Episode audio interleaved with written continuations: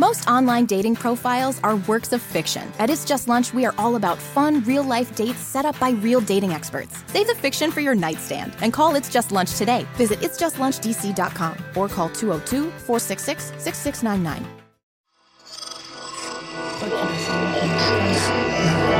Esse podcast é apresentado por b9.com.br.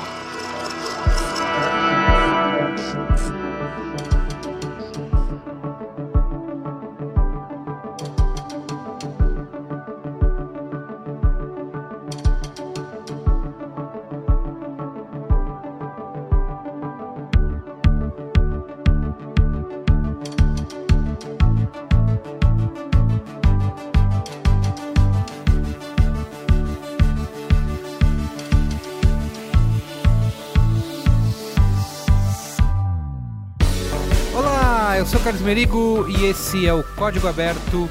Hoje a Juvalauer não está aqui comigo porque ela está sem voz, mas ela também vai recomendar muito para vocês essa nova edição aqui que eu fui lá no Google conversar com a Flávia Rosário, que é Head de Marketing do Waze para a América Latina. A gente falou muitos assuntos legais lá, como por exemplo o poder da comunidade do Waze, que ajuda a incluir informações, a marcar coisas, a fazer o mapa ficar melhor.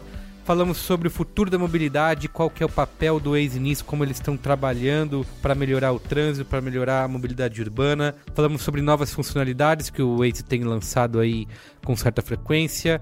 Conversamos também bastante sobre publicidade móvel, os formatos que o Waze oferece, sempre pensando em levar as pessoas até as lojas, até locais físicos, né? Também sobre o que, que o Waze revela de dados e insights e como isso tem ajudado prefeituras, governos e ONGs mundo afora. Falamos também sobre GPS neurociência, sobre o papel do marketing em empresas realmente inovadoras, como é o caso do Waze, sobre também mulheres no mercado de tecnologia e muito mais. Vamos ouvir um trechinho aí? A gente diminuiu durante todo esse, todo esse tempo no, no, Rio, né? Todo esse tempo de trabalho começou em 2013 e se estende até hoje. A gente conseguiu diminuir o trânsito da manhã no Rio em 25%. E a gente ajudou eles a entenderem onde eles iam colocar dois viadutos, dois novos viadutos, durante todas as mudanças de trânsito que eles fizeram para as Olimpíadas. Então isso é algo que assim a gente está ajudando, não é tão claro para o usuário, Lógico. mas é, né, são é, é o que a tecnologia consegue oferecer para as pessoas. Mas antes de irmos para o programa, eu preciso falar aqui da família B9 de podcasts. Se você não conhece, temos podcasts para todos os gostos, como por exemplo, Caixa de Histórias, o Mupoca, o Naruhodo, o Poco Pixel, o Mamilos, o Tecnicalidade, o Spoilers Talk Show, o Zing, o Código Aberto que você está ouvindo e o Braincast. Então acesse b9.com.br barra podcasts, veja aí todo o nosso menu de programas, temos programas novos estreando logo mais aí.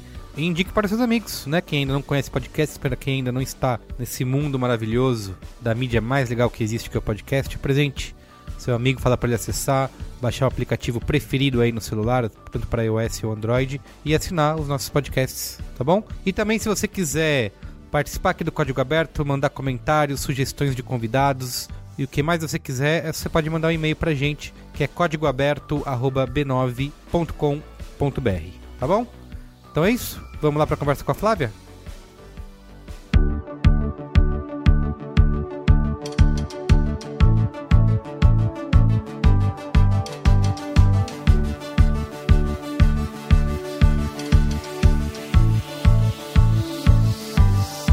Flávia, você. Eu até vi você tinha feito um vídeo que você fala que você teve formação editorial, né? Sim. Como que foi isso? Eu fiz comunicação no FRJ, na ECO, Uhum. né, Federal do Rio. E, e na época, eu nem sei se ainda existe, mas o curso era produção editorial. Então eu fiz comunicação os primeiros dois anos a, na formação padrão de comunicação e depois você escolhia qual que era a cadeira que você ia seguir. E aí eu entrei para produção editorial e o interessante é que naquela época nem existia Amazon, nem existia Kindle, então o livro ainda era, né? O, Livro de papel. o livro de papel. Então, era o que a gente conhece de livro. Mas o interessante é, naquela época ainda, já tinha o movimento das editoras e a própria Amazon já existia, claro, eu não sou tão velha assim. Sim. Então, a Amazon já existia. E, e, fazia venda de livros online nos Estados Unidos muito forte e ainda no Brasil não, a Amazon não tinha chegado por aqui. Nenhum fenômeno de venda online não existia. E a cultura, acho que ainda não tinha, não tinha presença, a cultura que começou isso lá atrás.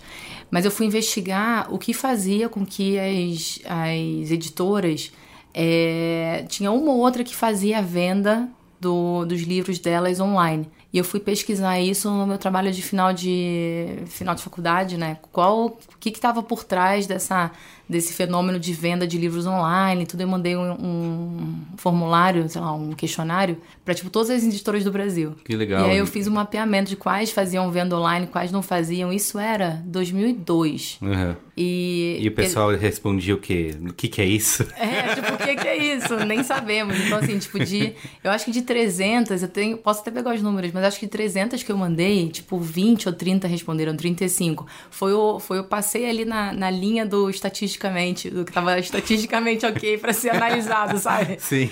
Mas foi interessante que assim, eu já tava, já tinha a percepção de que tecnologia era Sim. algo que eu queria trabalhar. E até fiquei pensando nisso, na, num pouco do, da minha história. O fato com, com que a tecnologia entrou na minha história, começou daí o meu interesse pela internet, por trabalhar com essa nova plataforma que era a internet. Na época não era tão nova assim, mas era nova para o mercado que eu estava atuando. Daí a minha migração, a meu trabalho, né, minha carreira, seguiu para um, um caminho de produção de conteúdo. Então trabalhei na Fundação Roberto Marinho por três anos, na área de produção de material didático para o hum, telecurso e tudo legal. mais. É, que é quase um, né, um uma lenda, né, do, do da educação brasileira, assim, tipo, super emblemático, Sim, que é o telecurso. lógico. E aí trabalhei em alguns projetos de educação na, na fundação e fui fazer mestrado. E aí fiz mestrado em administração também na UFRJ, no COPEAD, e comecei a me meter em marketing. Aí trabalhei numa startup que se chamava Anytime, de uns cariocas, que funcionava até no Rio Sul, e fazia a integração de SMS com alguns programas de televisão e, e também games, tudo de celular. Na época nem existia smartphone. Lógico. Era aquele Nokia ainda, mó loucura. Sim, aí... Nokia da cobrinha. Exatamente, tipo esses joguinhos da cobrinha. E aí daí eu fui trabalhar na Predicta, não Ah, sei se você sim, conhece. conheço. É. E aí na, a Predicta foi minha grande escola de mídia online. Tá. aprendi muita coisa lá com, com o pessoal da Predicta. Então, dali eu entendi que, tipo, cara, eu quero trabalhar com isso.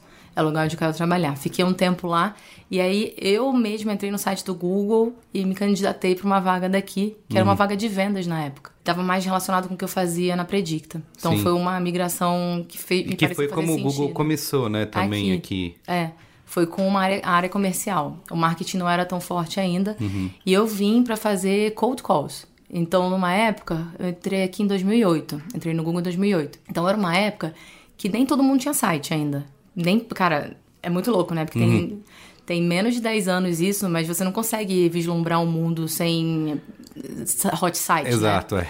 Mas era um mundo que tinha empresas que não tinham hot site. Então, o primeiro trabalho que eu tinha que fazer era filtrar quais eram as marcas que faziam anúncios no offline e que tinham hot site. E para essas eu ligava, né? Se elas não estavam naquele top tier, né? Naquelas maiores marcas do Brasil, eu podia ligar para elas, porque era o meu, meu foco de vendas. Uhum. E eu ligava para elas para explicar AdWords por telefone. E foi uma baita escola para mim de vendas. Eu acho que todo mundo deveria fazer vendas você- na vida. Porque imagina se ligar pro cara e falar assim: Oi, tudo bem?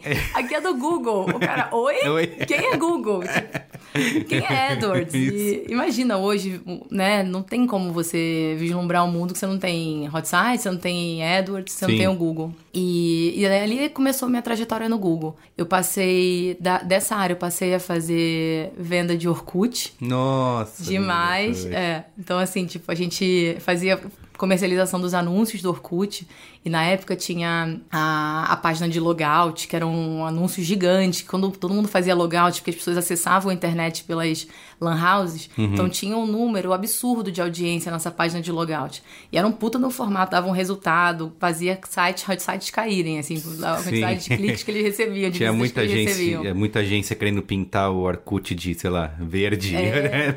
Eu lembro que aparecia muito dessas ideias, Muito, assim. muito. Já, fizemos, já vimos várias ideias também de fazer o seu próprio, o seu próprio doodle, sabe? Uhum. Fazer o Google personalizado. Sim. Todas elas querem fazer, ou já quiseram fazer em algum momento. Foi, aí fiz venda de Orkut, de YouTube. E YouTube também, tipo, comecei a trabalhar com o YouTube. Ele não era esse fenômeno que ele é hoje, Uhum. né? Esse ecossistema tão rico e tão, tão valioso que ele é hoje. E daí fui pro marketing. E aí comecei a fazer marketing para trade, marketing para ajudar as equipes comerciais do Google a venderem melhor os produtos, a, aumentar o, né, o mercado que eles tinham pro, pros anúncios aqui do Google. E aí fiz para YouTube, fiz para mobile. Então, o que é interessante é que a minha carreira de alguma forma foi tocando algumas revoluções tecnológicas.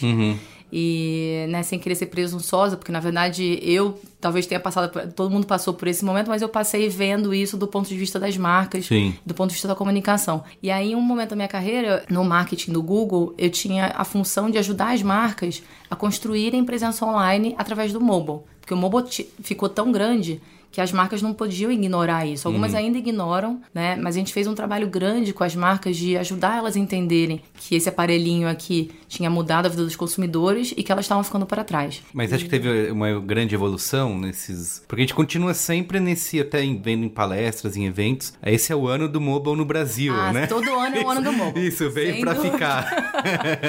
Olha, e eu ouço isso desde que eu trabalhava na Anytime, antes de vir para São Paulo, no Rio, em 2003. Ah, esse é o ano do mobile. Então, assim, eu ouvi eh, essa frase por alguns anos, talvez por mais de uma década. E o in- interessante é que eu acho que as principais empresas, elas entenderam a importância. Ainda tenho muita dificuldade de entendimento de qual é o, de fato, real resultado do mobile, né, no ponto de venda e tudo. Mas, estando hoje no Waze, fica muito claro para mim que o mobile já tá aí. Né? A gente consegue hoje, através do- dos anúncios que a gente tem para as marcas com, que a gente, com as marcas com quem a gente trabalha, entregar resultados reais. Então a gente leva todos os dias pessoas para as lojas do McDonald's. Então isso é um resultado de fato, né? Sim, que você mensura. As dire- pessoas veem o anúncio, elas clicam para dirigir até uma loja do McDonald's. Eu hoje posso falar, né, tendo passado por todos esses, esse é o ano do mobile, que eu tô no ano, ou que ano passado, quando a gente começou a operação no Brasil aqui, ficou claro que o mobile tá aí e as marcas que não estão prestando atenção nisso, já não estão prestando atenção há algum tempo, estão muito para trás, né? Sim. E assim, você começou lá em 2001 já com tecnologia e não saiu mais, né? Você veio pegando todas as. com- Vem com facão, né? É, tipo isso. Abrindo- caminho, né? Isso, abrindo caminho para poder. amontoado. Vendendo coisas que as pessoas ainda mal entendiam, né? É. Se hoje ainda existe essa dificuldade, imagino nessa época de oferecer produtos online, como você falou, de explicar AdWords. E é isso, não cansou uma hora, você falou, nossa, eu tô cansado de ter que... Porque a gente, eu sempre brinco isso, a gente brinca isso no, no, no B9, no Brincast, que ninguém precisa explicar o que é um anúncio de revista, né? É um comercial de TV. É comercial de TV e pronto, você quer ou não, né? É, é tipo, vai fazer ou não vai? Isso. Agora, tudo que envolve online, né? Tudo que envolve digital, você precisa fazer sempre há anos o discurso de venda, explicar como funciona, porque. E provar com dados. Isso. E assim, como é online, todo mundo quer muito dado. Não, eu quero que você me prove por A mais B no Uhum. Exato. relatório XYZ porque funciona. A Que ele TV não cobra das outras, é, Exatamente. A TV ninguém tá vendo um relatório ali, né? De cliques, impressões, visitas, mas no online tem que ter. Então, no meu caso, não cansou. Não cansou porque eu acho que a gente foi. Eu fui migrando de produto. Então, um dos benefícios de trabalhar numa empresa tão grande quanto o Google é que quando você menos espera, surge uma oportunidade nova. E a gente tem que aprender com alguma coisa também, né, Merigo? Então, o fato de você ter passado por alguns desses produtos te ajuda a construir mais rapidamente um, um entendimento de como é que você vai pegar esse desafio novo e transformar ou ter as soluções que vão alguns caminhos que vão te ajudar a solucionar os problemas desse novo desse novo produto. Mas de certa forma, a gente foi, do mesmo jeito que a gente vê novos produtos vindo, você vê o mercado muito mais preparado hoje, muito mais sofisticado nas perguntas do que lá atrás, né? Então não tenho dúvida disso. Legal. Ainda tem um caminho grande para percorrer, mas Tem um amadurecimento é aí. Legal. muito grande. E você, quase 10 anos no Google, hoje você tá no Waze, como que foi essa... O Waze chegou, o Google comprou o Waze, você levantou a mão e falou, eu quero ir, ou o Google falou, te deu essa batata quente, falou, vai lá, você vai, É. você vai cuidar disso. Não, foi nenhuma das duas coisas. Foi assim, o Google comprou o Waze tem quase quatro anos. Então, esse ano completa o, quatro, o quarto ano da, da compra, da aquisição. Eu lembro até hoje o dia que eu li a matéria, eu acho que eu li no New York Times ou no Financial Times, e eu falei, uhul! Eu dei um berro assim, tipo, uhul! O Google comprou o Waze! Porque eu acho que tava uma, uma discussão de qual ia ser a empresa que ia comprar Sim, e tudo é mais. verdade. Lembra? Teve os um, rumores, teve um buzz isso, ali. teve. É. E como eu usava o produto há muito tempo, eu gostava muito do produto, eu falei, cara, que animal. Tipo, o Google comprou o Waze. E essas coisas falam, tipo, ah, vou vestir a camisa do Waze agora, né? Vai ser parte do- dos nossos produtos. E naquela época eu nem pensava em trabalhar no Waze, nem tinha uma vaga do Waze aberta aqui. Quando o Google comprou, o Waze já fazia monetização, né, com venda de anúncios. E quando ele chegou no Brasil, essa estrutura chegou no Brasil, chegou por uma empresa terceirizada. Ah, Então essa empresa fez as vendas, as primeiras vendas de, de anúncios do Waze, e só no ano passado foi que o Waze resolveu abrir aqui uma operação local para ajudar a monetização do aplicativo. E aí o André Loureiro, que é uma pessoa, um executivo brilhante com quem eu trabalhei há algum tempo, veio para tocar a operação, ele é o country manager, e eu falei, hum, tem alguma coisa ali. Se o André foi para esse desafio, parece interessante. Aham. E eu cruzei com ele uma vez no corredor aqui para almoçar e falei, André, me conta um pouco do Waze. Como é que tá? O que você tem achado? Muito diferente mesmo, empresa de Israel. Como é que é isso, né? Uma startup dentro do Google. E ele comentou e eu falei, ah, se tiver alguma coisa do marketing, você me avisa? Ele, acho que vai ter. Acho que Legal. daqui a duas semanas vai ter. Eu falei, não. Aí, aí daí começou. Daí eu entrei no processo e deu certo. E você já era fã, né? Você falou que já era uma. já, já era uma- usuária desde 2012, eu acho. Sim. Como que você vê essa importância dessa comunidade pro, pro Waze? É muito importante, assim, é o core do aplicativo. Então, o aplicativo não existe sem essa comunidade de motoristas e de editores que fazem com que o aplicativo esteja sempre atualizado, né? Então, é real time mesmo. Primeiro porque a gente tá... Como o, todo smartphone tem o seu GPS, quando você usa o Waze, você tem que estar com o GPS ligado, a gente vai capturando as informações ali de trânsito real time. Todo mundo que conhece o Waze, que já usou o Waze, sabe do que eu tô falando. Mas tem uma outra camada de pessoas que a gente não sabe quem são, que já são 3 mil pessoas no Brasil e que ajudam a gente a editar esses mapas real time. Então, sempre que tem um fechamento de rua ou algum incidente, algum trânsito enorme, eles vão lá e editam. E aí, um time de Israel aprova e a gente consegue ter os mapas mais, mais atualizados com, com a ajuda deles. E eles são um grupo mundial, só que no Brasil, como eu falei, são 3 mil pessoas que se reúnem frequentemente para trocarem ideias. Entendi. São tipo os editores da Wikipedia, assim, que É. tem todo um- Parece uma conferência fechada, um grupo fechado que discutem as. como, como editar, o que, que pode fazer, o que, que não pode. É, a Ah, ideia, legal. não sei exatamente quais são os detalhes da Wikipedia, Sim. mas é uma comunidade, sim, que eles né, têm, eles trocam ideias, eles têm uns fóruns de discussão, eles se reúnem de tempos em tempos e para justamente trocar experiência, para fazer, trocar experiência e ficarem motivados e continuarem o trabalho. Mas o que é interessante é que ao longo do tempo, junto com essa comunidade, a gente começou a trabalhar com os municípios.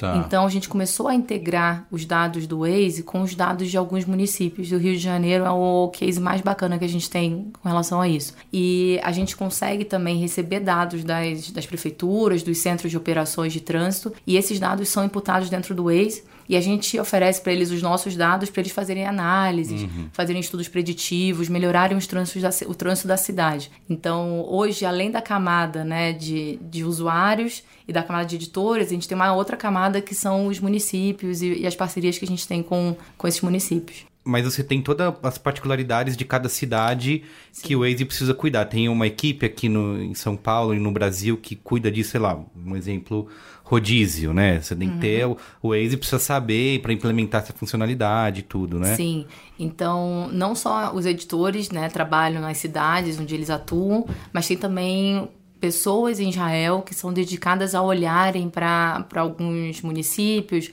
para algumas e alguns países de uma forma mais a fundo. Então, assim, o Brasil é um dos principais mercados do, do Waze no mundo. Então tem um foco muito grande aqui no Brasil e alguns dos lançamentos que a gente fez aconteceram primeiro no Brasil. Então a gente pilotou aqui no Brasil muita coisa que hoje é global. O rodízio é uma delas. Ah, tá. Então a gente começou aqui em São Paulo, hoje já está em outras sete cidades no mundo. Então não existia isso antes, pela gente, pelos editores mostrarem pra gente né, e a comunidade pedir é, o alerta de rodízio, hoje está implementado em São Paulo e em outras sete cidades. Sim. A mesma coisa foi essa parceria com, com os municípios. Começou no Rio. Então, o Rio foi a primeira cidade que fez essa parceria com a gente. E daí, hoje, a gente tem mais de 200 parceiros globalmente. Você acha que o pessoal do Google Maps ficou muito bravo quando veio o Waze? Porque Google Maps, quando dava alguma coisa errada, a gente xingava o Google Maps. Ah, esse Google fez errado. O Waze, você, você tá Você reclamando. xinga o Waze também, né? É, você xinga o Waze, mas eu lembro que eu tava até. Acho que foi o Cris Dias que falou, eu reclamei. Ah, o, o Waze não tá mostrando que tal ponte tá fechado. Eu falei, ah, então vai lá e indica. Se, as pessoas indicarem. Sim. Então você não. eh, Acho que esse senso de comunidade acaba criando essa paixão pela marca que outras não podem ter, E né? você tem uma missão ali, né? Você, como todos os outros usuários, você pode ajudar né, a comunidade em casos como esse. Mas em relação ao Google Maps, a gente tem uma relação super boa com eles. E super, eles são nossos irmãos, né? A gente está dentro da mesma, da mesma empresa Sim. e a gente é irmão. Divide tecnologia ou com as coisas são completamente separadas? A gente tem é muito separado. Tá. A única coisa que a gente divide são reportes de trânsito quando tem problema. Então Tá. isso a gente divide. E a gente entende que o uso do produto é totalmente diferente. Dos produtos são totalmente diferentes. Verdade. Uhum. Né? O Waze é para quem tá dirigindo. Então você tá no seu carro, dirigindo. É, e o Google Maps você pode usar enquanto está dirigindo, mas você pode usar com bike, a pé. Eu com uso bastante a pé, público. o Google Maps. É. Então, exatamente. Eu tentei já usar o Waze a pé. Já tentou? Já, mas é a não. pior experiência. Isso, né? não faz sentido. Eu já tentei também, não faz o menor sentido. e o Google Maps né? tem toda essa conexão entre transporte público, né? Isso, indicar os isso. modais, os diferentes modais de trânsito. Sim. A gente tá nessa discussão de mobilidade urbana nas cidades do futuro e o Waze tem um papel fundamental nisso tudo, todas esses- essas tecnologias para melhorar o trânsito. O, o Waze, você não acha que ele é muito focado em carro? Tem alguma coisa mais que o Waze pode fazer? Porque a, gente- a discussão é, vamos andar menos de carro, vamos usar mais transporte público, usar bicicleta. Como que o Waze pode participar desse, desse movimento, dessa discussão? É, a gente sabe que tá chegando no limite, né, de Uhum. uso das ruas. Então, assim, São Paulo, Rio, outras grandes cidades do mundo são exemplos de cidades que estão saturadas, que não tem pra onde ir. E a gente sabe também, e esse é algo que a gente foi vendo ao longo do tempo em alguns estudos, que é o seguinte, o carro basicamente é o segundo bem mais caro que você compra. Depois da sua casa é o carro. Verdade. né? E só que você não usa ele 100% do tempo. Então, maior parte do tempo ele está estacionado. Isso. Então, literalmente, você usa 5% do tempo, né? Quando você dirige para chegar no trabalho, você fica 8 horas no trabalho, dirige de volta para casa. A não ser que você more muito longe do trabalho, aí você vai gastar um pouco mais de tempo. Na média, 5%. São Paulo, o espaço dedicado ao carro, estacionamento de carros, é 25% da cidade de São Paulo. Para estacionamento. É, é surreal. Sim. Tipo, não tem. Assustador. É, não tem mais como manter algo, não é sustentável isso. E a gente sabe que chegamos no limite. Qual é o futuro, né, que está se vislumbrando para alguns anos? É carros autônomos, né? É uma cidade que é mais inteligente, são carros que você não vai ter o carro, mas você vai usar o carro. É, eles vão ser controlados por computadores, vai otimizar o trânsito e tudo mais.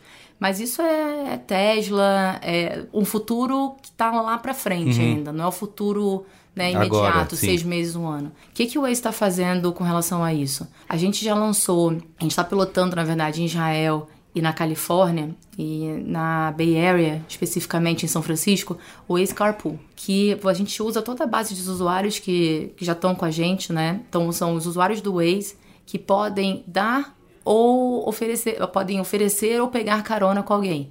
A gente chama isso de Waze Carpool. Então, você vai acordar num dia e falar: ah, hoje eu não quero dirigir meu carro. Hoje hoje eu vou deixar meu carro na garagem, vou pedir uma carona e vou pegar uma carona com alguém que, como eu, mora na Vila Madalena e trabalha no Itaim. Por que você não poderia fazer isso, né? Então, a ideia é você ocupar melhor o seu carro, ocupar melhor o espaço que normalmente é ocupado por uma ou duas pessoas no carro. Então, é, mais da metade do espaço físico dentro do seu carro não é ocupado. Então, você ocuparia com isso e com dentro de uma comunidade de pessoas que você conhece. De uma forma, são pessoas que fazem o mesmo commute que vocês, como eles chamam nos Estados Unidos, né? Fazem o mesmo percurso entre a casa e o trabalho. E tem os mesmos hábitos de horários e tudo mais. Então, e aí isso é essa. integrado nessas áreas de teste, isso é integrado dentro do aplicativo. Você tem A gente tem dois aplicativos. Então, Ah, na verdade, é um outro aplicativo que se chama Waze Rider. E nele você pede ou oferece a carona. Através do Waze você pode oferecer, através desse outro você pega a carona. Entendi. Mas isso é- é uma lógica meio Uber, assim, você precisa se cadastrar, as pessoas cobram por isso, ou... Então, o, a- o pagamento disso é um pagamento, não é Uber, Tá. então não é táxi, e a ideia não é fazer disso uma profissão. A ideia é pagar e oferecer uma ajuda de custo para pagar parte da gasolina, para pagar parte da manutenção do carro e nada que, que vá além do, do estabelecido em lei aqui no Brasil com relação a, a imposto de renda, nada disso. Então não é para configurar uma profissão e vai estar dentro do, da lei da carona solidária. Entendi. Então não é uma nova profissão. Não é para competir com táxi nem com Uber, porque não é táxi nem Uber. Tá, que outras funcionalidades você pode falar que o Waze tem para melhorar esse... É, a própria parceria com, né, a gente chama de CCP, que são os Connected Citizens Program. Essa parceria com as, os municípios ajuda muito a diminuir o tráfego é algo que é feito né, do back-office, através das integrações de, de informação de tráfego. O usuário não vê isso, mas ajuda. No caso do Rio, a gente, desde antes da chegada do Papa, essa história é super legal de contar, uhum. a gente teve uma reunião com o Eduardo Paes e ele falou: Ah, vocês me ajudam aqui? Vou receber um, sabe, milhões de pessoas. Eu nunca recebi tanta gente na cidade, eu sei que vai ser um caos. E foi um caos a chegada Sim. do Papa, Papa Móvel, aquela Sim. situação toda. Mas toda uma situação de, né, de caos, de muita gente, muito trânsito, muito policial e o Papa Móvel. E aí a gente ajudou ele a fazer essa integração e a gente pilotou esse programa no Rio. E durante as Olimpíadas a gente tinha a comunidade trabalhando junto com o COR do Rio para poder fazer as alterações necessárias. E a gente diminuiu durante todo esse, todo esse tempo no, no Rio, né? Todo esse tempo de trabalho começou em 2013 e se estende até hoje. A gente conseguiu diminuir o trânsito da manhã no Rio em 25%. Nossa. do trânsito da manhã. E a gente ajudou eles a entenderem onde eles iam colocar dois viadutos, dois novos viadutos, durante todas as mudanças de trânsito que eles fizeram para as Olimpíadas. Então isso é algo que assim a gente está ajudando, não é tão claro para o usuário, Lógico. mas é, né, são é, é, o que a tecnologia consegue oferecer para as pessoas. Não, isso é, uma, é incrível. De onde pode construir dois novos é. viadutos é algo que eu não, nem tinha imaginado que o Waze podia, porque tem tem uma geração de dados aí. Vocês Sim. então têm esses dados reais de quanto que o Waze colabora para para diminuição do Isso, trânsito. Isso, para diminuir o trânsito. Então, a gente tem os dados aqui de quanto quanto diminuiu quando teve a mudança da marginal, e esse tema é um tema polêmico. Quando teve a mudança da, da velocidade, das marginais, a gente viu que a gente melhorou, que o trânsito melhorou em X%. Então hum. a gente tem, a gente tem como fazer esses cálculos e a gente oferece esses dados sem pagar nada, sem cobrar nada das prefeituras por isso. Justamente porque a gente quer ver o trânsito melhorar. Isso são, esses dados são para para os governos? Isso, vocês não divulgam isso? Não tem relatórios? Não tem. A gente tem é, um relatório que tá. é o de o Index de trânsito, quais são as cidades com o melhor e os piores trânsitos do mundo. Então tem um relatório anual que a gente, que a gente publica, mas essa informação, essa inteligência sobre esses dados é feito, as análises são feitas pelas próprias prefeituras. É, e não só prefeituras, então tem algumas organizações tipo ONGs que, que usam o Waze para melhorar, melhorar o tempo de atendimento de ambulância. Isso ah, aconteceu legal. lá nos Estados Unidos e é demais. Se diminui em X minutos o tempo de atendimento de uma ambulância, significa salvar vidas, sim, né? Sim. O, o, o próprio Eduardo Paz, ele usou o Waze também para melhorar o caminho das, dos caminhões de lixo no Rio. Você não é do Rio, você não sabe, mas os, os caminhões passavam de dia. Tá. Aqui em São Paulo passa, passa à noite. noite. Você é. não tem noção do caos da que é um caminhão de lixo durante Sim, o dia durante... nas ruas.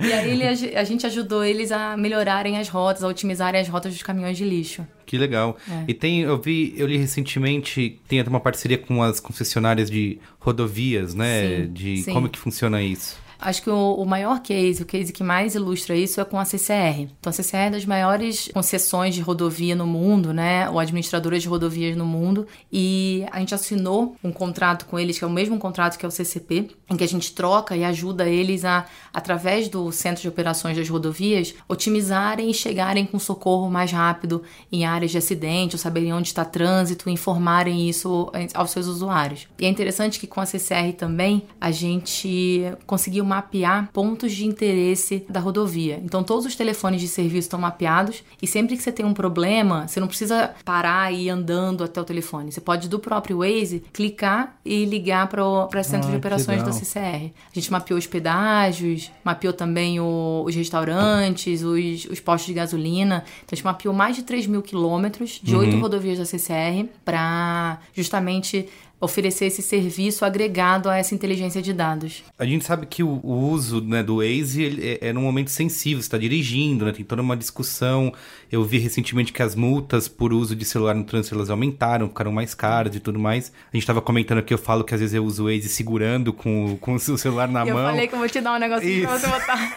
Exato. Usar ele no lugar certo. Isso. É. E assim, e nesse uso eu, eu vejo ali todas as é, veiculações, tudo que entra de mídia, eu fico prestando atenção pra xingar depois se der errado e nunca dá, que é ah, se vai atrapalhar o mapa e, não- e é, e é sempre muito coordenado, né? Ai, que bom, menino. É Que isso, nunca que falou sei lá, ficar, ficar atrapalhando, né? Sempre bem. E, e eu queria entender assim, como que vocês lidam com essa justamente com essa sensibilidade, né, de veiculação? Então a gente sabe da, do momento crítico, que é o momento que você está dirigindo, você tem que ter total atenção né, no carro, na via que você está dirigindo, mas também no GPS, né? Esse papel do GPS é ajudar você a navegar melhor. Então os anúncios do Waze, eles foram pensados para esse momento. A gente tem os pins, que são né, alfinetes que a gente coloca em determinados locais, então como se fosse um, um letreiro de uma loja. Então ele está totalmente integrado na sua experiência de navegação e ele é o anúncio mais nativo que a gente tem, né? Quando a gente chama native ads em, em mobile. Então ele, você passa por ele, talvez você nem, nem tenha visto, mas você passa por ele, ele está ali. Então a gente consegue localizar as lojas que são parceiras nossas aqui. E a gente tem esse formato, que é o nosso principal formato, Isso é aquele que, ah, na busca também facilita quando você. isso, Ah, exatamente. legal. Quando você tá fazendo uma busca, ele já aparece lá em cima. Sim. Então a gente tem. Não, eu acho muito, nesses casos, nem o endereço, né? Você precisa digitar, você bota só o nome só do lugar. o nome do é. lugar e vai. Tem um outro formato também que é o Zero Speed Takeover. Tá. E aí eu vou explicar o nome, esse nome gigante. Tá. O Zero Speed é porque ele só aparece pra você quando está parado. Hum. Então a gente entende que você parou, possivelmente num sinal, e a gente mostra o anúncio nesse momento. E esses anúncios, eles são super geolocalizados, né? Então eles são determinados dentro de um raio e mostrados dentro de um contexto. E essa é a grande, o que é fascinante da mídia no Waze, né? A possibilidade de você fazer um target, né, uma segmentação, pensando num contexto e no local que esse cara tá e para onde ele tá indo. Então, assim, você consegue determinar, ok, qual é o horário do dia? De manhã. Então, perto da- do meu caminho, o que que tem? Tem um posto Ipiranga e lá eles têm uma padaria dentro do posto Ipiranga. Então, possivelmente eu vou ver um Zero Speed Takeover anunciando os pãezinhos da padaria do, da Ipiranga que eu vi hoje de manhã. Ou quando você tá indo pra casa. E aí você tá indo no seu caminho, tem um pão de açúcar. É 6h40 da tarde, você fala, putz, não tenho nada na geladeira no fazer o jantar. Preciso parar no mercado, clico lá e dirijo até, o- dirijo até o mercado. Tem outros formatos que. Tem um outro formato que é super interessante, que é a voz do Waze. Então, talvez você já tenha visto essas ações de, de comunicação que mudam a voz do aplicativo. Sim, sim. Isso é incrível, porque assim, é também é uma experiência nativa, né? Mas a gente tem todo um cuidado na hora de gravar essas vozes para garantir que você não vai atrapalhar a navegação no- dos usuários do Waze, né? Porque os comandos têm que ser muito claros, têm que ser precisos. Então a gente faz a customização, mas não é tudo que você pode customizar. Então você não pode chegar e falar qualquer coisa. Então você tem que ter um cuidado maior também na, na gravação disso. Sim, Mas tem que- pedidos esdrúxulos, assim, que nem eu falei. Quero pintar o Sempre Orkut tem, de. né? Sempre tem.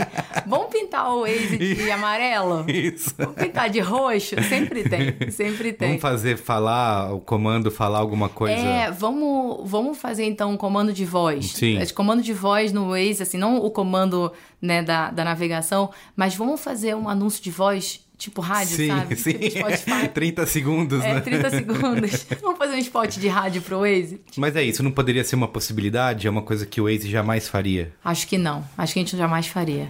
Pelo que o nosso CEO fala, a gente jamais faria. Eu acho que tem a questão de, de ser intrusivo. Uhum. Você vai confundir né, a orientação que você tem que dar ali, tipo, vira à direita, com um áudio que ele Lógico. não tá- ele não está esperando ouvir. Sim. Então tem a questão de ser intrusivo e ser perigoso. Então tudo que é perigoso a gente descarta como possibilidade. Sim. Tem alguma, algum formato que o, que o Waze esteja pensando pro futuro? Que, que tipo de planos vocês têm para Essa é uma boa pergunta. A gente, esse ano a gente lançou o Favorite Brands, Tá. Que foi inclusive com o McDonald's, e que você tem agora a possibilidade de favoritar. Você ou marca um coraçãozinho nas marcas que você mais que você mais gosta.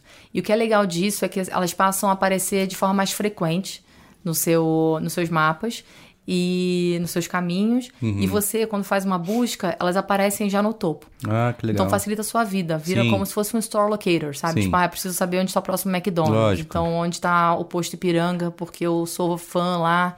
Tenho aquele programa Vou de juntar meus pontos e quero ir. Exatamente. Então a gente lançou isso. Em vez de ficar rodando no. É, em vez de fazer uma busca ali, eu já clico na busca e já vejo que Ipiranga Entendi. está próximo. Isso é um formato comercial. Isso é um formato comercial, Tá. exatamente. O outro formato que tá para chegar no Brasil em algum momento é o Order Ahead, que a gente fez com o Dunkin' Donuts, que na verdade nada mais é do que você, através da peça do Waze, através do takeover que eu, que eu comentei, você já faz, já coloca um pedido num Dunkin' Donuts. Então você Ah, faz, você faz o legal. pedido de café, quando você passar no drive-thru, Já tá pronto. já tá pronto. Que legal, Então isso é super legal, é.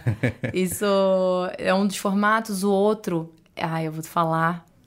Depois vão me matar. Mas Queremos possibilidade- segredos. Querem, querem segredos, Isso. né? Tá bom, vou dar um pra vocês. A possibilidade de você trocar o carro do Waze. Então você pode trocar Ah, o seu sim. carro. E aí a gente deve lançar isso em breve também. Então você vai poder trocar e customizar o seu carrinho. A Que marca pode chegar e Que falar. "Ah, isso é um dos grandes pontos, aliás, que eu esqueci de mencionar, que é toda essa gamificação do Waze, né? De você escolher, vai desbloqueando os seus... Isso, né, seus quanto- avatares e Exato, seus avatares. Eu lembro de uma época que eu tava ainda querendo fazer isso muito, de deixar o Waze, usando o Waze mesmo quando não precisava, sabe? Pra, pra ir Pra acumulando. ponto. Isso. É, nos primeiros, né, nos primeiros anos de uso, você conseguia coletar ainda as balinhas e Isso. tudo mais, que eram premiações para quem estava abrindo ainda os mapas, né? Aham. Lembra que o Waze antes era um, era um espaço em branco. Sim. Então as pessoas iam dirigindo e iam abrindo caminhos que ainda não estavam no mapa, mapeados no mapa, iam pegando essas. essas... Começava com um bebezinho, né? De É, chupeta. até hoje é assim, você começa com o bebezinho, Bebezinho. baby wazer, Isso. e aí você vai até o king wazer. Sim. E, e eu me lembro que meu marido era viciado em pegar balinha. Então ele ia, mudava o caminho, Pra pegar a balinha. pegava os quarteirões a mais pra pegar a balinha que tava no outro quarteirão. É, mas até hoje é assim, a gente tem a questão dos pontos e tem muitos, muitos usuários que ficam bravos se os pontos somem. Ah, entendi. Então- Isso não é uma coisa que é, as pessoas já se tornaram fãs do. Sim, aqueles são os pontos das, daquela pessoa e ela não quer perder aquilo de jeito nenhum, o status dela dentro do Waze, né? Sim. E tem assim, é, é, deve ter um funil aí de, de, de espaço que o Waze pode oferecer e fila de pessoas querendo anunciar, ou não? Ou é uma coisa.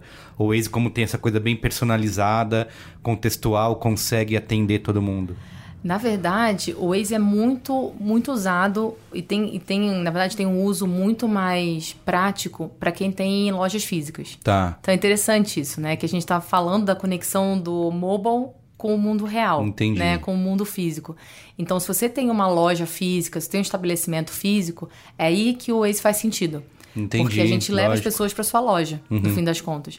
Então, claro que tem uma adequação muito grande com postos de gasolina, com lojas de carro, porque né, são, é o público, são as marcas que têm um, um fit comercial, né, que tem um- uma adequação comercial com os usuários.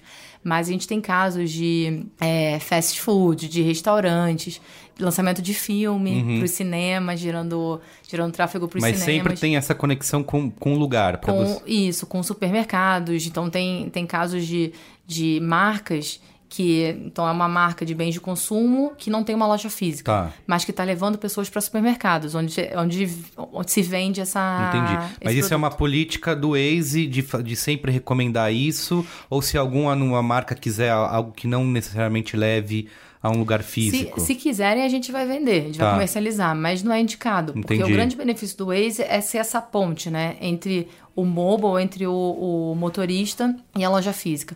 E o mais interessante é que é uma mídia que concorre, se pra pensar qual a outra mídia que tá falando com essa mesma, com essa mesma audiência. O Out of Home, né? Então, os, os anúncios, cartazes e tudo mais, e o rádio.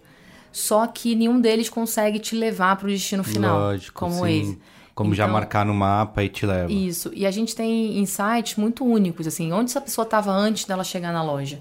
Quanto tempo ela ficou na loja? Para onde ela Entendi. foi depois da loja? Então, a gente consegue entregar né, um, relatórios de resultados muito é, detalhados do comportamento de navegação dessas pessoas. Entendi. Que é interessante. Que é uma inteligência que o anunciante não teria de nenhuma outra canal. maneira, né? E isso é entregue para o anunciante, tanto antes, numa, numa fase de planejamento da campanha, ele consegue ter acesso a consegue alguns ter dados. acesso a alguns dados já Aham. e depois os relatórios de resultado. Então, é interessante que a gente tem como medir o recall da marca, dos anúncios Legal. e o lift, o aumento de navegações. Uhum. Então, a gente consegue entregar todos esses resultados para o anunciante. Pô, é, Assim, é, o que se você falou no começo, que eu achei incrível, que é se eles estão usando o Waze para saber onde construir pontes, né? Imagina o que mais que ele não pode fazer em, né, em, em relação à mídia, né? Em levar as pessoas para os lugares, né? É, acho que essa nossa, o nosso grande desafio hoje é, é mostrar o valor do Waze para as marcas, elas entenderem todo o anunciante e todo o pessoal de agência usa o Waze, né? Uhum. Tipo, é um produto que as pessoas usam no dia a dia ou conhecem e tem até um brand love, assim, tipo, né? É, é praticamente um, um companheiro seu, um copiloto seu, sim, né? Sim. Tá, tá ali. Lógico. Mas como é que a gente faz com que as marcas sejam as copilotas dos consumidores, né? Então é isso que a gente está se propondo fazer aqui com o Waze. E é nessa relação de dados, né? Você falou de contexto, né? Que quanto isso permite, né? De criação e de você fazer alguma coisa que se tem os dados reais de quantas pessoas vão até as lojas e tudo mais. O Waze escuta muita reclamação de em relação à privacidade, por exemplo, falar, ah, ele, é, o anúncio é tão parece que entende tanto o que eu quero fazer, eu tô me sentindo acontece Invadido. isso. É isso. Ainda não. A gente ainda não viu reclamações assim. E eu acho que a gente também não. O nosso contexto tem a ver com o seu momento no dia. Não tem a ver com algo pessoal seu, né? A gente tem uma preocupação muito grande. A gente é. É, a gente trabalha de acordo com as políticas do Google, que são super né, é, bem pensadas e cuidadosas nesse sentido. Então a gente nunca recebeu uma reclamação. Mas tem, tem uns cases de contexto que são super legais e que eu acho que a pessoa até se surpreende quando ela vê. Uhum. Então, teve um caso de Hyundai que a gente mapeou as, os principais bairros do Brasil que tinham ladeiras. Então, por exemplo, a Vila Madalena tem muita ladeira. Então, eu passo Verdade. numa sempre que é a purpurina ali com Uhum. a Fradique, sabe? Ou com o Inácio. Que é, sem- que é assim, né? Sim. E aí, quando você para no sinal vermelho, quando você parava no sinal vermelho, esse, esse anúncio que eu te falei do Zero Speed Takeover mostrava o anúncio da Hyundai falando, tá precisando de torque na subida? Ah, Vem conhecer o legal. HB20 Turbo. Aham. Então, isso é super legal, esse contexto que a gente tá falando. Sim. Ou O Poderoso Chefinho, que foi. que é um filme de bem recente. Ele falou: ah, o trânsito tá terrível. Ou... E aí ele usava algumas do- da- das frases, né, bem bossy como, como personagem, falando com você no momento que o trânsito estava muito ruim. Legal. É. O Waze, obviamente, como toda nova tecnologia, sofre também a gente encontrando problemas, às vezes até onde não tem. Rolou muito isso aqui em São Paulo, de ruas, de bairros que passaram a ser mais ter mais carro por causa do Waze, né? Tem outros casos que falam ah, a pessoa estava seguindo um aplicativo de GPS e caiu com o carro não sei aonde. É, você acha que tem um certo quê de é, pegar tecnologia e vilanizar. Ou, ou- Aí também o Waze tinha anunciado que ia fazer. Isso também era uma decisão polêmica. Eu nem sei se isso está acontecendo, porque era também bem sensível de mostrar áreas que não eram seguras. risco, é. Exatamente. Como que, que vocês lidam com esse tipo de preocupação da sociedade? Eu acho que, que assim, o brasileiro é bem criativo, né? Então, tem duas respostas aí. Eu vou começar com a questão da tecnologia. Tá. O brasileiro é um povo bem criativo. Então, a tecnologia ela serve para um propósito. Normalmente é para ajudar a sua vida, é para te facilitar, como, como é o caso do Waze. Só que tem o outro que é que é mais espertalhão e aí faz um uso dela. Uhum. e os outros acabam seguindo, né? Então, o Twitter na lei seca, É, tudo verdade, mais, esse sim. tipo de coisa. É, então, assim, eu acho que a tecnologia nunca é um problema. O problema é o uso que a gente faz dela, né? E o uso tem que estar de acordo com as leis. Às vezes as leis estão aquém. Às vezes a tecnologia caminha mais rápido do que Muito as leis. mais. Muito mais rápido. Então a gente fica num limbo ali Sim. e acaba dando margem para questionamento e tudo. Mas essa é a minha resposta da tecnologia. Sim. Vou te dar a resposta sobre as áreas de risco. Está implementado. A gente lançou isso para as Olimpíadas. Então, antes das Olimpíadas, a gente lançou isso no Rio. É, é sensível porque os dados não são nossos. Então, os dados são levantados de vários né, ONGs e instituições que mapeiam áreas de risco. E a maior sensibilidade é você dizer essa é uma área de risco quando tem pessoas que vivem Que lá vivem lá. né? E sim. para elas não é uma área de risco, né? É, são comunidades que têm pessoas que vivem lá, tem artistas, né? São vibrantes de alguma forma. E imagina que isso pode ter um, um- um desdobramento até de fazer com que as casas dessas pessoas sejam menos valorizadas, né? Sim, E lo- é percam valor ao longo do tempo. Sim. Então, assim, é muito sensível. Então, por isso que a gente não trabalha com. A gente não, não tem essa informação. A gente trabalha com outros órgãos que são capacitados para fazer essa análise. E, e o uso que a gente faz, a gente não mapeia. Se você pegar um mapa do Rio no Waze, você não vai saber onde essas áreas estão. A gente vai te, te falar que elas existem se a sua rota passar por elas. Tá, a gente vai tirar, é, tirar você desse caminho e te dizer, ó, a gente tá te tirando porque tem uma área de risco ali. É porque esse tipo de notícia sempre ganha bastante espaço, né, na mídia. Notoriedade, É, tudo, eu sei. Exato. Então é por isso que, que eu imagino que isso seja uma preocupação, né? De É, tentar não, é. Não vilanizar Porque- a tecnologia em É, si, e né? a tecnologia pode ajudar, né? É porque existem órgãos que estão mapeando isso e estão plotando isso em mapas que a gente consegue integrar isso dentro dos Sim. dados do Waze. Mas é um processo que demora, né? Então, isso está implementado no Rio apenas. Sim, é uma Tem boa saída, né? Porque cá. não fica assim. Não é o Waze que tá dizendo, né? A gente tem os dados Isso, é. oficiais, né? E, eu de- ne- e a gente nem quer ter a pretensão de dizer isso, Uhum. né? Tipo, a gente tem os dados oficiais que a gente usa para fazer isso. Sim. Um outro ponto polêmico é a questão, tem até um projeto de lei sobre pedir para o Waze tirar aviso de radar, né, e aviso de polícia. E aí, o dia que chegar, e se isso for aprovado, por exemplo, como que você acha que isso é uma coisa, isso é realmente um problema na sua, no seu ponto de vista? Pro usuário não, né? Para você é bom saber que tem um radar ali. Sim. né? Até para você diminuir. Então, assim, do ponto de vista de evitar acidentes, é bom você saber que tem um radar ali. Claro que se você estava acima do limite, isso vai fazer com que você caia o limite de velocidade, mas o benefício é- é Sim. positivo, né? Porque você está evitando um possível acidente, porque você está dirigindo dentro do, do limite estabelecido. É, você tem a discussão filosófica das próprias prefeituras, que é, é, eu lembro que eu até estava vendo isso no rádio, um secretário, alguém do, do trânsito, defendendo se deveria ou não ter o aviso nas placas, né? Na, na própria placa, de que tinha um radar. Tinha gente dizendo que não tinha que ter. E aí o cara falou assim, mas a, a função do radar não é enganar a pessoa, né? Não é uma pegadinha, é, é, fazer, exato. é você justamente ter a ciência de que aquilo Tanto existe. que a gente, inclusive, é, introduziu né, o velocímetro dentro do Waze. Ah, sim. então você avisar, sabe sim. qual a velocidade que você tá e qual a velocidade daquela via. Se você tá acima, o Waze te indica. Independente de ter radar ou não, você tem essa. você tem- a funcionalidade ajuda você a saber se você está dentro ou não do limite. Claro que a gente está preocupado com a segurança do- dos usuários, de forma geral. Mas, sem dúvida nenhuma, se a lei passar, a gente vai ter que adaptar o aplicativo. Não, a gente não vai contra as leis. Né? Sim, e polícia. De alerta de polícia, onde, que é blitz. É isso. É. Então, é o uso né, criativo, da Criativo. tecnologia. São os outros criativos. Porque né? são as pessoas que avisam, certo? Não é. Isso. Você não consegue determinar se é CT, se é Isso. polícia, né? Se é polícia federal, polícia civil. Você Uhum. não consegue determinar. Só avisa que é polícia. E aí nos comentários, alguns usuários, eu imagino, colocaram blitz. E aí você sabe onde Ah, está blitz. tá. É, mas a lei não, não foi aprovada, estava na primeira isso é- é instância, tinham várias instâncias de aprovação. Então, teve uma matéria que saiu que disse que, isso, que a gente ia, né, o Waze ia sair do ar por causa disso, e depois eles se retrataram, voltaram atrás porque não era verdade. Tem uma outra, até, que é um... Muita que- polêmica, Muita polêmica, amigo. muita polêmica, mas depois, já vou, depois eu vou pra parte mais leve, tá? Por favor. Que é a gente... é, existem estudos, isso não é, não é só pra Waze, mas de GPS em geral, de que as pessoas vão perder sua habilidade cognitiva de, de formar os seus mapas mentais porque elas estão viciadas no Waze, no, no- em GPS, né? Você só, cam- você só usa o, G- você só navega na cidade usando o GPS. Só que assim, acho que o Waze tem uma, um grande trunfo além disso tudo, porque o Waze não é simplesmente te dar o caminho, é fazer, é ter essa inteligência de você pular o trânsito, né? Isso. De você. Esse é o papel do Waze, exatamente.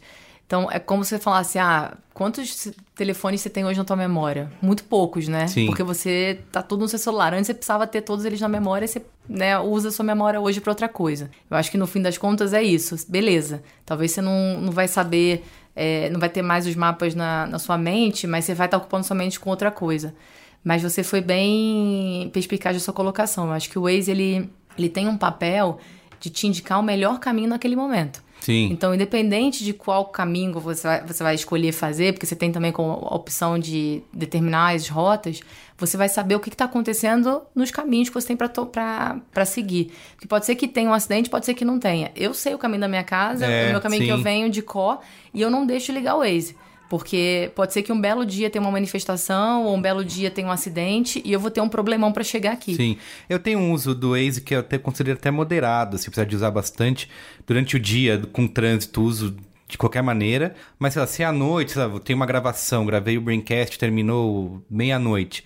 Aí eu já sei o caminho, eu vou. Obviamente que pode ajudar, né? Se você, É. se tiver, você falou, tiver alguma coisa no caminho, mas eu às vezes eu gosto de dirigir, De nave- livre. É, navegar tranquilamente. Você tem a sensação de liberdade? Isso, é. Ah, não sei, vai tranquilo, não precisa ficar se preocupando com instrução, sabe? Mas, mas isso depende do horário. Eu acho É. que até em cidades menores, você pode ter um uso em momentos específicos, mas em grandes metrópoles.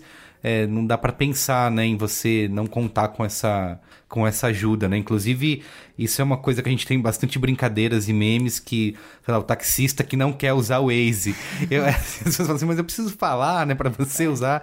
Eu não sei como... eu Outro dia até tuitei isso, que tava, liguei na rádio, tem rádio só pra isso, mas eu tava na CBN, que eles passam a manhã inteira de helicóptero É. falando onde tá trânsito. Eu falo, gente, não dá pra economizar essa verba do helicóptero É. e usar o Waze? né? Algumas TVs já, já economizaram. Sim, eu vi que a Globo, né, coloca. A Globo antes, eu, eu lembro que botava o Waze, mas não falava nada, era só. Tinha lá. Só o mapa. Você sabia que era o Waze por, ca- por causa do, do mapa. Hoje em dia tem até lá um. Aparece o logo do Waze. Isso, e Como que foi? Você teve falam. uma negociação? Teve.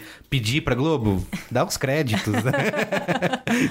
Bom, na verdade, isso é um programa que também é global, que se Tá. chama Broadcast. Então a gente tem parceria com diversas TVs, rádios no mundo todo que usam os nossos dados e sem pagar nada por isso.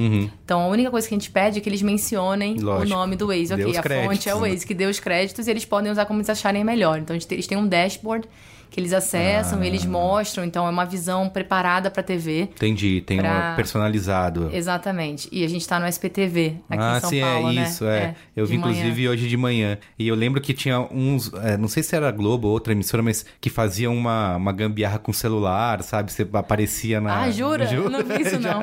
Já rolou isso. Mas você sabe que em outros mercados, o Waze não é. Tem alguns mercados que o Waze não é tão, tão forte quanto aqui no Brasil. Já é raro eu pegar táxi aqui que o cara não, não quer usar o Waze. Sim, tá cada eu tenho visto que tá aumentando, mas ainda tem alguns É, ainda tem. resistentes. Que caminho você quer fazer? Não, não sei, pergunta pro Waze. né? É, Exatamente. E, mas eu peguei um, um motorista agora, eu tava, eu tava viajando a trabalho, eu peguei um motorista em Nova York, ele assim, eu não uso Waze. E eu fiquei assim, né? Tipo, eu entro no... Falei, tá, é, mas deixa eu só te mostrar. Sim, Aí eu sim. mostrava minha tela, ó, tem várias rotas. Qual que você quer ir? A um, a dois, a três? Ele, eu não, eu não gosto do Waze. Aí, eu, aí ele pra mim, o que, que você faz? Eu trabalho no Waze. Ele, ah, agora eu entendi. Mas você, não tô de brincadeira. O cara, ele bateu o tempo do Waze. Por quê? Porque ele era um motorista de Ah, ambulância antes. entendi. O cara muito doido. Ele pegava a contramão, ele entrava na contramão, ele ia na frente dos carros. Ele não respeitava Então tinha nada. uma Terra disputa de contra- ninguém. tipo, Uma disputa contra o Waze. Eu vou vencer a, é, o eu vou vencer isso daí. No final ele falou, você tá vendo? Eu falei, é. Eu já fiz assim, eu peguei um taxista que não queria, não abriu o Waze, ele perguntou que caminho, aí eu pego o celular, boto no Waze, deixo o som bem alto, e aí tem a, estamos prontos, vamos, só, só pra... Só pra ele ver. Pra ele saber, olha... tipo, não isso- dá pra passar a perna, né? Principalmente se for cidade que eu não em São Paulo, tranquilo, mas sei lá, se eu vou pro Rio, que eu não sei nada, e eu já passei por isso, amigos meus cariocas perguntaram: ah, que caminho você fez? Ah, não sei, passou por ali, pela praia. Nossa, nada a ver, você ele te levou pra passear. Taxista no Rio é uma entidade. É isso, é. É, eles são. É sempre uma história com taxista no Rio. Então é bom fazer isso até pra se prevenir, né? Que tipo. Sim. Até pra você se planejar também. Às vezes tem um compromisso e fala, puta. Lógico. Cara, o ETA, né? Que é o Isso, Time of. Arrival. Gente, isso mudou a sua vida, Mudou. mudou, a minha vida. Aham. Porque hoje em dia eu sei, eu sempre entrava na Faria Lima e tava trânsito. E você não, sa- não sabia exatamente que hora você ia chegar em casa, né? Podia ser um mega trânsito que ia demorar 15 minutos, podia ser um que demorar 2 minutos. Agora, com essa funcionalidade, o Waze tem essa funcionalidade desde o início, né? Mas te facilita muito a vida, te dá tranquilidade, né? Te dá uma paz de espírito. Sim. Você fala, tipo, eu vou chegar. É, eu coloquei horário. vir pra cá. Quando você perguntou se podia ser no mesmo horário, peraí, deixa eu ver aqui quanto tempo vai levar. É. E aí você já fica tranquilo, Isso, né? Ou você já exato. avisa a pessoa e fala, ó, tô 5 minutos atrasado, tô 10 minutos Exato. atrasado. Tem uma então- outra coisa que eu tinha percebido que eu já usei, mas só pra avisar que eu tô indo e quando eu vou chegar, mas depois eu pensei que é uma funcionalidade que ajuda muito na segurança, né? Sei lá, eu tô dirigindo no meio da noite, então eu boto no Waze pra mandar o meu trajeto pra um amigo, pra minha esposa, então Sim, acompanha, né?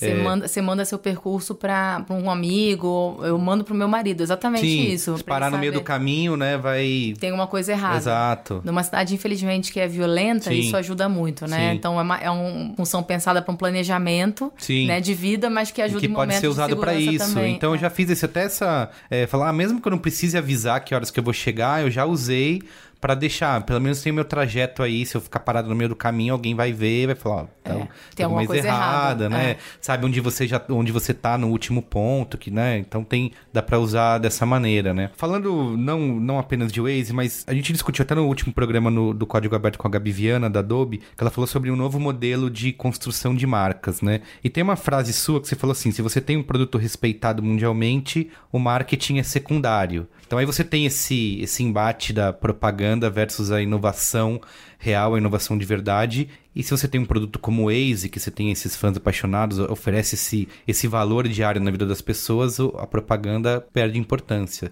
É verdade isso? Você acha que acaba sendo irrelevante você fazer uma campanha pro Waze, por exemplo? Eu acho que não é irrelevante, mas eu acho que a tecnologia possibilitou isso para alguns produtos. Né? O lançamento de produtos que mudam tanto a, a sua vida e que agregam tanto valor para sua vida que eles passam. Você precisa investir menos em branding, menos em, em construção ou adoção do produto e construção de marca, e mais em fazer eles relevantes para as pessoas. Então, acho que todo o investimento que a gente fez, de esforço né, de tempo de trabalho ou de marketing, foi muito mais para fazer com que o Waze fosse relevante e fazer com que mais pessoas adotassem o Waze porque ele é relevante, então meio na linha de growth marketing, growth hacking, do que de branding. Até hoje, talvez você nunca tenha visto uma, uma propaganda de Waze. Não. É, e a gente nunca fez. Sim. A gente nunca fez. No máximo a gente fez uns vídeos que estão no YouTube que ajudam a gente a construir a nossa, a nossa percepção, percepção de marca, ajudam a contar a história do produto. Sim, a- quando vai lançar uma funcionalidade, tem um vídeo, né? Exatamente, exatamente. Mas do ponto de vista de construção de produto, né? De novo, a tecnologia fez com que você conseguisse produzir algo, né? E no- são poucos que conseguiram produzir isso, né? Então, tipo, Netflix também Sim. Spotify também. Uhum. Então você não vê investimentos, grandes investimentos de marca nesse sentido, né?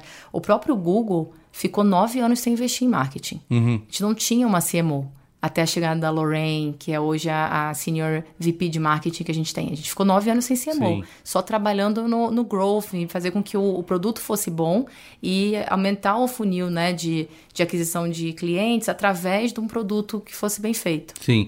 Mas aí você acha que tem um ponto em que isso Tem um se ponto da torna. virada. Eu Entendi. acho que tem. Que nem o Google, por exemplo, com comercial no Super Bowl. Eu lembro que essa campanha que tá rolando de Google agora, que, que é só é, dê um Google, né? Isso. Na primeira vez que eu vi, eu falei, mas será que o Google precisa, né? Porque onde mais eu vou? Tudo bem, tem, tem os concorrentes, mas o Google se, se transformou no, no, no sinônimo né, de categoria, mas ainda assim tem um investimento grande, tanto em imobiliário urbano, tem os comerciais, o Super Bowl é um grande exemplo, né? Uhum. Que, que foi um baita de um sucesso, o primeiro comercial que o Google veiculou Sim. e tudo. Você acha que tem esse ponto em que se torna necessário você investir em comunicação? Eu acho que sim. Eu exatamente não sei te precisar qual esse ponto, mas possivelmente com a chegada de, de um novo entrante no mercado, ou quando você precisa fazer, dar um grande passo no produto, né? Ou você vai precisar mudar o foco do produto, você está mudando o reposicionamento de produto, e se já é um produto bem estabelecido, você quer talvez aumentar o campo de atuação do produto, trazer um target que possivelmente não era um target que você tinha em mente, é, aí sim faz sentido. E uma outra discussão é, recente é sobre, a gente gravou um braincast sobre, inclusive, que é a bolha dos apps, né? Que é cada vez menos as pessoas estão usando apps e tem mais coisas incorporadas, até com os assistentes pessoais, por exemplo, você pode usar e, e ele te, te tira essa necessidade de ter um app instalado. Você acha que isso pro, pro Waze é um- algum tipo de ameaça? Ou o Waze está preparado para se adaptar a esse? Eu vou trazer duas referências aqui pra você. Uma é o Larry Page, que tem uma frase famosa, não sei se você conhece, que é: se você usa um produto é, mais de duas vezes ao dia, que é a famosa tese da escova de dente. Tá. Esse é um baita produto. Tá. Então, assim, se você usa a escova de dente duas vezes ou mais, né, no seu dia a dia, Sim. é um baita produto. Então, tipo, o Waze é um desses É, casos, que exato. você usa duas ou mais vezes ao Aham. dia. E a outra referência é o nosso CEO, que é o Noam Bardin, que é de Israel, mas senta hoje nos Estados Unidos, que ele fala, os melhores apps da sua vida são aqueles que resolvem um problema específico. Então, se ele resolve um problema seu, você vai continuar usando. Então, o Waze está nesse segmento. Resolve um problema. A gente quer resolver o seu problema de deslocamento. A gente quer ajudar você a chegar mais rápido no ponto A para o ponto B quando você está dentro do seu carro.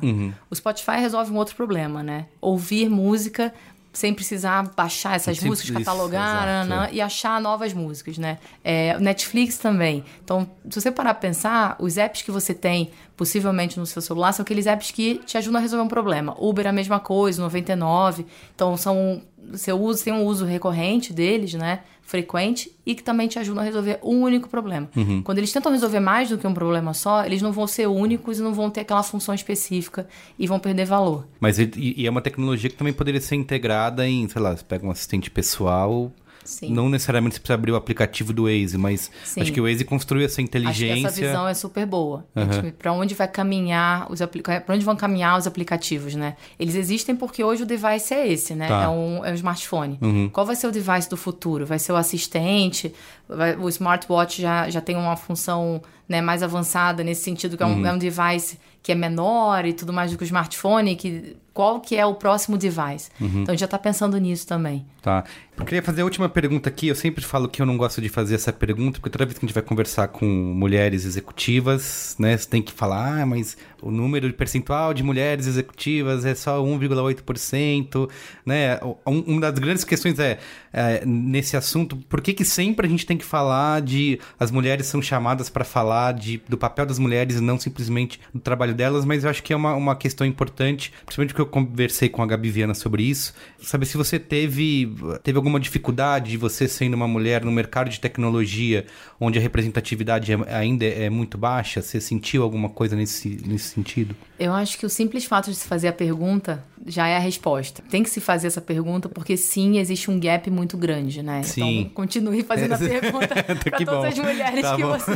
E é- mas para os homens também, Merigo. Eu acho que é importante eles também Eles responderem. responderem também, porque muitas vezes eles estão em cargos de, de decisão, muito mais percentualmente pelos estudos do que as mulheres, e eles têm que tomar essa decisão muitas vezes, né? Uhum. De, de contratar uma mulher e saber que ela vai vir junto com a responsabilidade de cuidar de um filho, Sim. de ser a gestora da casa, né? E por mais que os homens hoje, né, a a nova geração de homens que tá aí tá ajudando muito, acho que é o seu caso, que É. estava discutindo antes, Sim. é o caso do meu marido, é o caso de vários amigos meus, eles, né, de fato ajudam e dividem as responsabilidades com as mulheres. E isso é incrível, porque isso dá pra gente mais é, tempo para poder trabalhar.